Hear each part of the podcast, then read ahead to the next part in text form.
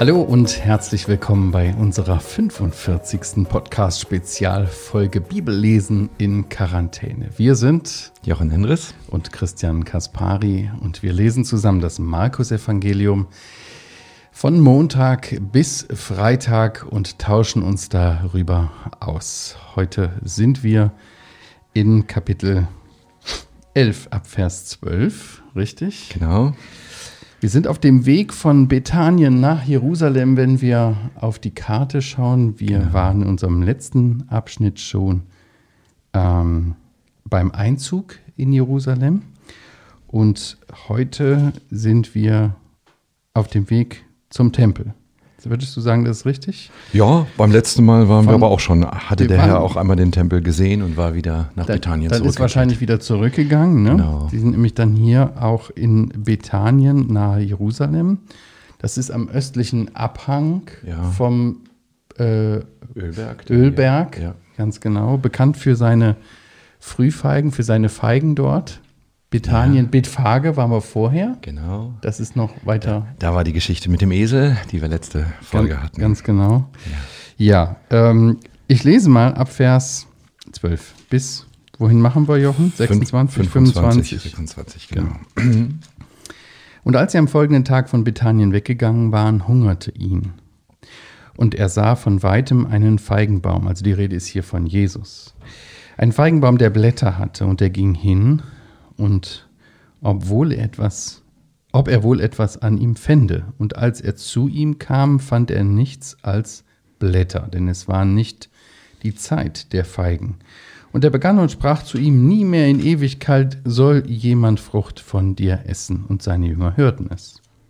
Und sie kommen nach Jerusalem, und er trat in den Tempel, begann die hinauszutreiben, die im Tempel verkauften und kauften, und die Tische der Wechsler und die Sitze der Taubenverkäufer stieß er um und erlaubte nicht, dass jemand ein Gerät durch den Tempel trug. Und er lehrte und sprach zu ihnen, Steht nicht geschrieben, mein Haus wird ein Bethaus genannt werden für alle Nationen? Ihr aber habt es zu einer Räuberhöhle gemacht. Und die hohen Priester und Schriftgelehrten hörten es und suchten, wie sie ihn umbringen könnten. Und sie fürchteten ihn nämlich, denn die ganze Volksmenge geriet außer sich über seine Lehre. Und wenn es Abend wurde, gingen sie zur Stadt hinaus. Als sie frühmorgens vorbeigingen, sahen sie den Feigenbaum vor dort, von den Wurzeln an. Und Petrus erinnerte sich und spricht zu ihm, Rabbi, siehe, der Feigenbaum, den du verflucht hast, ist vor dort. Und Jesus antwortete und spricht zu ihnen, Habt Glauben an Gott. Wahrlich, ich sage euch, wer zu diesem Berg sagen wird, hebe dich empor und wirf dich ins Meer, und nicht zweifeln wird in seinem Herzen, sondern glauben, dann das geschieht, was er sagt, dem wird es werden. Darum sage ich euch, alles, um was ihr auch betet und bittet, glaubt, dass ihr es empfangen habt, und es wird euch werden. Und wenn ihr steht und betet, so vergebt, äh, so vergebt, wenn ihr etwas gegen jemanden habt, damit auch euer Vater, der in den Himmeln ist, euch eure Übertretungen vergebe. Ja, darf ich wieder mit ein bisschen Systematik anfangen? Ja, unbedingt. Wir sind ja hier bei unserem vorletzten Abschnitt im Markus-Evangelium. Wir könnten ihn die Vorleidensgeschichte jetzt äh, nennen, nicht wahr? Ja.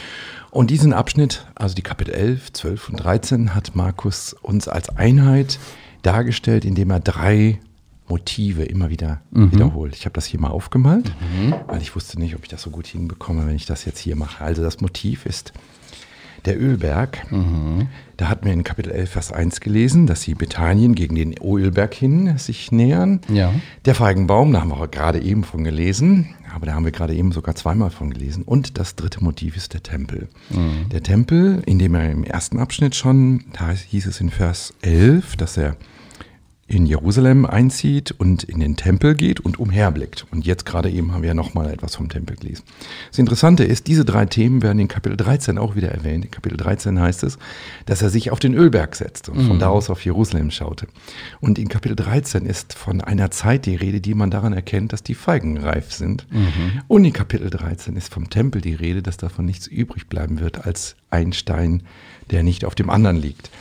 Also, das Thema ist damit vorgegeben. Die, die Motive Ölberg, Feigenbaum und Tempel zeigen Ölberg. Das hängt etwas zusammen mit dem triumphalen Einzug.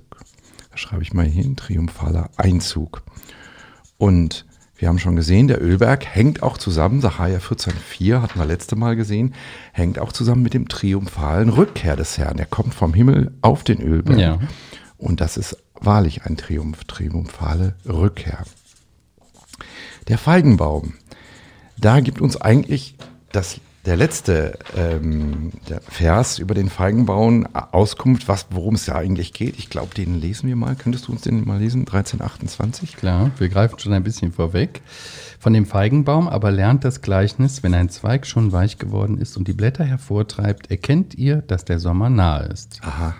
Also worum geht es eigentlich? Es geht darum, mit dem Feigenbaum den Zeitpunkt zu bestimmen, ob es schon reif ist, mhm. was dort eigentlich normalerweise wachsen sollte. Mhm. Das werden wir auch in unserer Geschichte jetzt sehen. Ja, ja und bei dem Tempel, worum geht es eigentlich da? Da geht es um die Frage, ist der Tempel eigentlich das Haus Gottes? Und wir werden in unserem Abschnitt sehen, das ist er nicht mehr. Sie haben daraus etwas anderes als das Haus Gottes, als ein Bethaus gemacht. Und deswegen endet diese Geschichte auch damit, dass der Tempel aufhören wird zu existieren, nämlich 40 Jahre nach diesem Ausspruch. Also wir haben Markus 11, Vers, äh, Kapitel 11, 12 und 13, das Thema Ölberg, das Thema Feigenbaum und Tempel, die wiederkehren und uns zeigen, es geht um Zeitbestimmungen, es geht darum, welchen Sinn hat denn das Haus Gottes und darum, dass der Herr triumphal einzieht, aber auch triumphal wiederkehren wird in diese Stadt Jerusalem. Alles drei hängt auch mit Jerusalem natürlich zusammen. So hat uns Markus diese Einheit präsentiert. Sehr gut. Also nochmal an euch das Angebot, wenn ihr diese wunderbaren Zeichnungen haben wollt, schreibt uns podcast.heukebach.org. Jochen, du hast ja versprochen, dass du die schön aufbewahrst. Ja, noch liegen die gut aufbewahrt, genau. Digitalisieren. Ihr müsst uns das nur noch schreiben. Ja, und diese Zeichnung kennt ihr auch schon, nämlich Sandwich, nicht wahr? Wieder erkannt unser Abschnitt, den wir heute vor Augen haben, 11, Vers 12, nicht 1 bis 26, 12 bis 26. Tempelburger oder was? Genau. Okay. Da geht es um den Tempel in der Mitte, um ja. die Tempelreinigung. Aber ja. davor ist von dem Feigenbaum die Rede in den Versen 11, Vers 12 bis 14. Mhm. Dann kommen die Verse 11, 12, 15 bis 19. 19. Genau. Und, Und dann, dann geht es wieder 25. um den Feigenbaum. Das kennen wir doch schon von Markus, mhm. dass er uns das wichtige Thema in der Mitte nennt, dazwischen aber das, ähm, die eigentliche äh, Rahmengeschichte erzählt. Mhm. Deswegen müssen wir einiges über den Feigenbaum heute sagen. Ich habe den Abschnitt für mich jetzt so überschrieben, Jesus sucht Frucht. Ja. Denkst du, dass das passt? Ich habe den für mich überschrieben, außer Blätter nichts gewesen. Aber sehr kreativ. außer Blätter nichts gewesen. Aber ist es nicht so, wenn wir jetzt hier einsteigen in den Text, tut der Herr dem nicht Unrecht, dem armen Feigenbaum? Ja, ne? Denn war doch gar nicht Zeit ist doch gar nicht die Zeit der genau, Feigen. Ja. Da muss man ein bisschen, glaube ich, verstehen, wie es das, was es äh, auf sich hat mit den, äh, mit den Feigen, wenn äh, es keine Feigen sind. Also ich habe das mal nachgeschaut, ja. dass äh, es eigentlich für diese Jahreszeit typisch war, diese kleinen trockenen Vorfeigen zu finden. Ja. Das sind so Blütenanlagen des Vorjahres. Ja. Und äh, die entstehen schon im Anfang April. Unter diesen neuen Trieben des Baumes sind die zu finden und, und sagen voraus, dass das eine Frucht geben wird. Genau, genau. Ja? Und Unter. man kann die auch essen. Dem Herrn hungert hier, heißt ja. es hier. Also man mhm. kann die auch essen, die schmecken auch anscheinend. Ja. Also an dieser, an dieser gleichen Stelle wachsen dann die sogenannten Frühfeigen, ja. die dann Anfang Juni reif sind. Und die hätte der Herr hier finden können. Ja. Ja. ja. Und Was heißt hat er das? aber nicht gefunden. Er tritt an den Baum und er sieht ganz viele Blätter und eigentlich muss man die Blätter zur Seite nehmen und muss dieses, was du sagst, entdecken. Ah, vom Frühjahr, ach, guck mal. Genau. Was war? Nichts. Gar ja. nichts, außer Blätter. nichts zu finden. Der Herr sucht Frucht, ja. Ja, also wird es auch keine Feigen geben, wenn diese Vorfeigen, diese Frühfeigen nicht zu finden sind. Dieser hm. Baum sah mit anderen Worten aus, als ob er Frucht versprechen würde, ja. denn er hatte ja Blätter, aber er hatte keine Frucht. Ja, und das und ist naja, was soll diese Geschichte? Warum unterhalten wir uns jetzt über einen Feigenbaum, der, hm. der nicht. Ähm Die unterbricht er ja auch so, wie du schon gesagt hast, absolut. Er sagt das, diesen Fluch spricht er aus und dann steht nur, seine Jünger hörten es und dann geht es irgendwie weiter zum, zum äh, Tempel. Genau. Ja. Und man hat den Eindruck, hey, die Geschichten müssten irgendwie zusammenhängen. Irgendwas muss der Feigenbaum mit dem Tempel zu Absolut. tun haben, wahr? Weil, weil sie eben so aufgebaut ist. Ja. Und es ist ja auch ganz offen, ganz offen und geht ja dann auch nachher ähm, weiter. Ich habe deswegen hier zwei Stellen, bestimmt wolltest du Ja. die auch jetzt nennen, Ja. oder? Hosea. Ja, genau. Ja. Ähm, damit wir das Rätsel klären können, warum ist das hier gerade wichtig, dass das ein Feigenbaum ist und warum ist der Feigenbaum bis Kapitel 13 eben Thema? Ja. Warum gerade ein Feigenbaum und kein Dattelbaum oder Olivenbaum oder so? Ja, Hosea 9, Vers 10. Wie Trauben in der Wüste fand ich Israel wie eine Frühfrucht am Feigenbaum. Als seine ersten Triebe sah ich eure Väter. Sie aber gingen nach Baal Peor und weihten sich der Schande und sie wurden Scheusale wie ihre Liebhaber. Also, ein, wofür steht der Feigenbaum? ein Ausspruch über Israel, genau. Hm. was der Herr hier äh, sieht, ist Götzendienst. Sie weihten sich der Schande. Scheusale wurde ihr, wie ihr Liebhaber. Also, wir halten fest, der Feigenbaum ist ein in der Schrift immer mal wieder gebrauchtes Bild für Israel, für den Zustand Israels. Und nun wollen wir nicht zu viel Bildersprache nehmen, aber hier ist es ja ganz offensichtlich, dass der Text das auch will, dass wir hier in Bildern denken, dass wir an dem Feigenbaum, das war eben nur ein Baum, aber der steht für was anderes, nämlich, dass der Herr nicht die Frucht zu seiner Zeit findet, die er erwartet hat. Ich hatte noch Micha 7 hier aufgeschlagen. Wehe mir, denn mir ist es ergangen wie beim Einsammeln des Obstes, wie bei der Nachlese der Weinernte. Keine Traube zu essen, keine Frühfeige, die meine Seele so begehrt. Beklagt sich hier der Herr. Also, der Herr kommt nach Jerusalem und im Vorvers, im Vers 11 hatten wir gelesen, er guckt sich um. Und was sieht er denn da? Und jetzt sehen wir, was er sieht. Er sieht zum Beispiel einen Feigenbaum, Ja. der aussieht, als ob er ganz gut wäre, aber der nichts an Frucht hat. Oder? Ja. Und das ist ein Bild für die Lage Israels damals, des Volkes Israels. Ja, Du hast noch einen Vers? ja, ich, äh, ich dachte äh, an, an äh, ich bin, habe hier Markus auf Klammer, ich dachte an Matthäus, Kapitel 3, Vers 7 bis 10. Ah ja, aus den Worten Johannes des Täufers. Genau. Dass äh, der, der Herr sagt hier im Vers 10, schon ist aber die Axt an die Wurzel der Bäume gelegt. Jeder Baum, du der nicht gute Frucht bringt, wird abgehauen und ins Feuer geworfen werden. Das klingt bedrohlich. Das klingt bedrohlich, ja. Und er, er sagt das, als er die Pharisäer und Sadduzäer kommen sie zu der Taufe des Johannes. Ne? Also Johannes, sagt das, ja. hier. Ja, ja, Mhm, ja. Genau. Also wir haben ja ein prophetisches Wort Ja. vom, von Johannes und das wird hier, glaube ich auch, dass das hier wieder eine Anspielung daran ist. Der Herr Jesus verflucht diesen Baum und es geht aber eigentlich nicht um, den Baum, sondern es geht um Israel. Menschen, die von Gott vorbereitet hätten sein sollen, aber die nur Show haben, die nur Blätter Ja. haben und nichts dahinter. Aber wenn wir darüber nachdenken, was ist biblische, im biblischen Sinne Frucht bringen, fällt mir gleich direkt die Frucht des Geistes ein, Galater Ja, 5. bestimmt. Ja. Oder hier ganz konkret, dass sie ihren Messias annehmen. Dass sie so wie der, wie hat man das gelesen, wie der Blinde, der da zum Schluss Ja. beim letzten Heilungswunder, der sagt, du bist der Sohn des Messias. Hm. Hier hatten einen Tag vorher auch die Leute gerufen, du bist der Sohn des Messias, aber bald werden sie rufen, Ja. hinweg mit ihm, kreuzige ihn, oder? Hm. Keine Frucht zu sehen. Das Ja. sah nur am ersten Tag gut aus. Hm. Ja, und ich meine, Jesus sieht diese tumulthafte Begrüßung hier. Wir hatten das in dem Abschnitt davor, wie du gerade schon sagtest. Äh, aber davon war kurze Zeit später schon gar nichts mehr zu sehen, dass sie ihn ans Kreuz brachten. Und hier im Tempel sieht es auch ganz schlimm aus. Ja, Sein Haus, das. Bethaus genannt wird, äh, da haben sie eine Räuberhöhle draus gemacht. Das ist schon erstaunlich, du was da die abging. Geschichte habe ich doch im Johannesevangelium schon gelesen. Ja. Aber da ist ja am Anfang seines Dienstes, nicht wahr? In Johannes 2 heißt es doch auch. Er fing an und dann hat er gleich im Tempel aufgeräumt. Ich finde das interessant, dass offenbar, manche meinen ja, der Johannes hätte die Geschichte an der, an, äh, vorgezogen und schon mal erzählt in Kapitel 2, aber das passt nicht. Ähm, die Details sind auch nicht völlig gleich.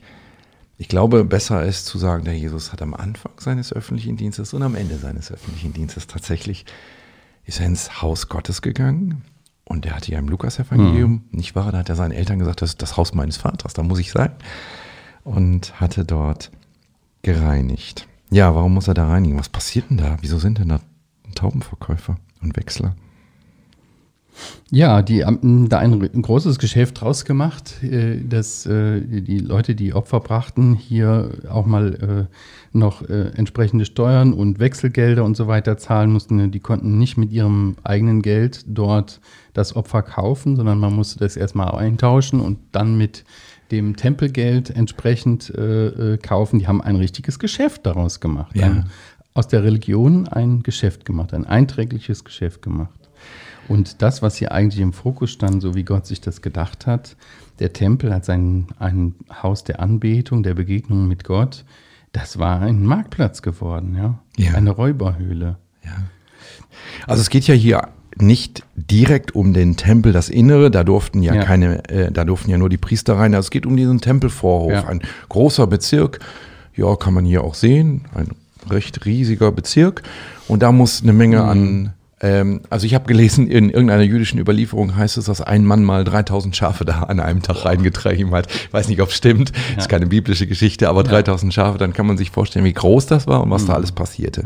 Ja, und angeblich war das ja, um den Leuten zu helfen, damit sie auch ein Opfertier hatten und so, aber der Herr entlarvt das hier als Räuberhöhle. Also es ging darum, Geschäfte zu machen, genau. Und denen, denen gefiel das natürlich nicht, den hohen Priester und Schriftgelehrten, ja. Die suchten ihn umzubringen, als er da aufräumte. Boah. Ja. Wieder mal, nicht wahr? Das ver- versuchen sie doch schon seit Kapitel 3, Vers 6 hatten wir gesehen. Aber so langsam nähert sich die Zeit, wo es tatsächlich auch in Erfüllung gehen würden, wo Gott ihnen die Gelegenheit geben Ja. würde. Was denkst, du, was denkst du darüber, dass die hier außer sich gerieten über seine Lehre, also die Volksmenge? Denn äh, eigentlich sieht man ja hier nur Handlungen, dass er gar nicht äh, predigt. Ja, wie Oder? typisch für Markus, nicht wahr? Aber bestimmt hat er sein Handeln auch erklärt. Bestimmt Ja. hat, hat er, und er zitiert ja hier auch, das ist ja zumindest hier gesagt, dass er Jeremia zitiert. Jeremia hatte dieses gesagt mit der Räuberhöhle und Jeremia hatte damals gesagt in Jeremia 7, dass der Tempel deswegen zerstört werden würde. Und das, das ist hier eine Vorankündigung, die der Herr macht, indem er das zitiert. Und ja, ich glaube, dass ehrliche Leute wissen, dass Jesus recht hatte. Also die äh, Pharisäer und Hohepriester haben gesagt, das muss ja alles sein, die Leute müssen ja ihr Geld umtauschen, die müssen ja auch ihr Geld loswerden wollen, die wollen ja auch spenden und das müssen ja auch in der richtigen Währung haben. Bestimmt hatten sie solche Ausreden. Aber ehrliche Leute hören zu, wie Jesus das sagt und wie er sagt, hört mal, das ist doch alles eine Räuberhöhle hier. Ihr macht das doch nicht, weil ihr Gott ehrt, sondern ihr macht das doch, weil ihr da ganz gut dran verdient. Und die ehrlichen Leute geben ihm recht. Und das spüren diese hohen Priester hier. Der entlarvt uns. Ich glaube, so wie das heute auch oft ist, die, die Mengen, die lassen sich eine Weile hinters Licht führen, aber dann merken sie, eigentlich hat er recht. Eigentlich stimmt's, was er sagt, oder? Oder Ja. wie siehst du das? Also, Ja, ja. Ich, mir fällt auch auf, ich meine, wenn du dir sonstige Religionen anguckst, das hat immer was mit Geschäft zu tun. Ja. Ja. Ne? Geld ist Auch, ein. auch in der christlichen Kirche. Ja. Sehr viel. Ja. Mit Geschäftstätigkeit. Ja, Ne? ja. Das war nicht nur im Mittelalter so, das ist auch heute noch so. Wenn man Ablassbriefe kaufen wollte und so weiter. Ja. Ähm, ja. Ja. Und das ist dem Evangelium so entgegen. Ja. Schön fand ich auch hier, dass, hier, dass der Jesus hier zitiert, nicht nur mein Haus wird ein Bethaus genannt werden, sondern dass er noch weiter zitiert für alle Nationen. Also hier ist auch der Gedanke, dass es nicht für die Juden alleine war. Wir haben ja von, von dem Feigenbaum gesprochen. Also Gottes Plan war es, dass Gott überall und von allen Menschen angebetet werden kann. Nicht wahr? Das wird hier schon so ein bisschen deutlich, oder? Ja. Und der wirft ihnen ja auch vor, hier äh, den geistlichen Führern, dass sie eigentlich, um Mittler zu sein, diese Rolle haben sie gar nicht wahrgenommen. Stattdessen haben sie die Leute abgezockt und es ihnen schwer gemacht, Schwer gemacht, Gott genau. zu glauben, Ja. Gott zu begegnen, Gott zu nahen. Und sie haben auch damit ein ganz falsches Gottesbild vermittelt. Und Ja. mit diesem Bild räumt der Herr hier auf. Weißt du, das sage ich oft zu Menschen in Gesprächen, die mir sagen, ja, und was sagen Sie dazu, was die Kirche da macht oder Ja. was, was die Gemeinde dort macht? Ich sage, ja, ich muss Ihnen leider recht geben. Mhm. Was die Menschen zum Teil machen, ist falsch. Aber lesen Sie im Wort Gottes nach, ne? was, was Ja. da wirklich die Absicht Gottes war. Gott wollte nicht Geschäfte hier, Mhm. sondern er wollte, dass die Leute in Ruhe beten zu ihm. Das war seine Absicht, ja. Das vermittelt ja hier auch in dem Bild von Gott, ein Bild von Gott hier, äh, er will nur an unser Geld. Genau. Oder ohne Geld macht er keinen Finger krumm. Genau. Also ein ganz, ganz falsches Bild. Deswegen, man sieht den Herrn ja selten oder eigentlich nie so in Aktion. Und hier, da gibt es einfach kein Pardon. Ja. Da räumt er Ja. gnadenlos auf Ja. und wird auch handgreiflich. Ja. Ja, ich denke mal, ähm, da war eine Menge los. Da muss man schon Ja. Tische umwerfen, damit die Leute auch, auch mal aufhorchen und Ja. merken, oh, ähm, was passiert denn hier gerade? Ja. Und äh, man sieht ja auch, dass ja ein, ein Kampf stattfindet, ja. Ja, Er beansprucht seine, seine messianische Herrschaft. ja, Der Vorsteher des Volkes, der beansprucht seine Macht. Und deswegen lassen die das ja auch nicht auf sich sitzen, ja. Sie suchen ihn umzubringen. ja. Und er sagt hier, nicht der Tempel wird ein Bethaus genannt wer- werden, sondern mein Haus. Letztendlich kündigt er hier an, dass es eigentlich sein Haus ist, nicht wahr? Dass Ja. er der Besitzer ist.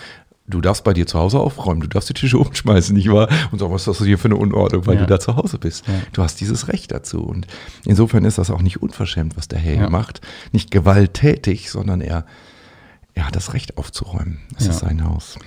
Ja, und dann geht es weiter mit dem Abschnitt, Vers 20, wo er dann wieder auf den Feigenbaum Genau. äh, kommt. Also Vers 19 lesen wir, dass, sie, Ja. äh, dass es abends wurde. Also sie sind vermutlich wieder nach Bethanien gegangen und Ja. am nächsten Morgen wieder die drei Kilometer zurück. Und sie kommen Kommen da an vorbei. dem Feigenbaum vorbei. Und Petrus, der erinnert sich. Ach ja, der, klar, der hat ja den Feigenbaum verflucht. Und jetzt ist er verdorrt. ja. Hatte direkt Konsequenzen, Auswirkungen. ja, in Matthäus kann man äh, noch lesen, worüber er sich äh, da verwundert. Da heißt es, sieh mal, wie schnell der verdorrt ist. Also Ja. sie kommen ja am nächsten Tag vorbei Ja. und normalerweise, das weiß jeder, ein Baum, der, dem es gerade schlecht geht, Ja. der, der verdorrt so langsam vor sich hin. Aber eben, gestern hatte der noch grüne Blätter und heute ist der völlig verdorrt. Ja. Der Petrus merkt, hier ist Gottes Kraft im Wirken gewesen, nicht wahr? Ja. Oder? Ja, total. Erinnert mich an Jona Ja. und den, Ja, den genau, Baum. genau. Dass Gott wirklich mit einem Mal machen und auch wieder nehmen Das kann. spielt ich- irgendwie Zeit keine Rolle. Ne? Ja, ja, Die Prozesse sind wahrscheinlich ähnlich, aber das geht immer halt ratzfatz. ja. So, und jetzt scheint ja das, was der Herr hier sagt, überhaupt nichts damit zu tun zu haben, oder? Ja. Aber ich glaube, der Schlüssel ist Gebet. Also, was war bei der Tempelreinigung wichtig? Es ist ein Bethaus Mhm. Ja.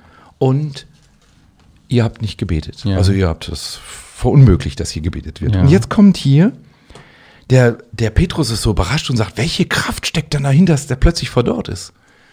Und der Jesus erzählt ihm von Kraft, die man haben kann durch Gebet und Glauben, oder? Wenn Mhm. ihr betet, dann wird dieser Glaube der Berge versetzt, der wird dann plötzlich äh, wirksam werden. Oder? Ja.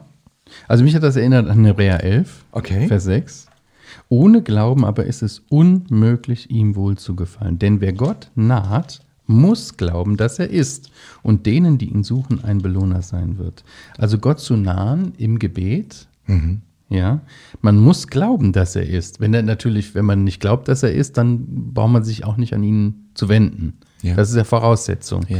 Und ich denke auch, dass hier die Frucht, kann man doch auch so sagen, oder? Dass das der Glaube ist. Ja, Ja? bestimmt, bestimmt, genau.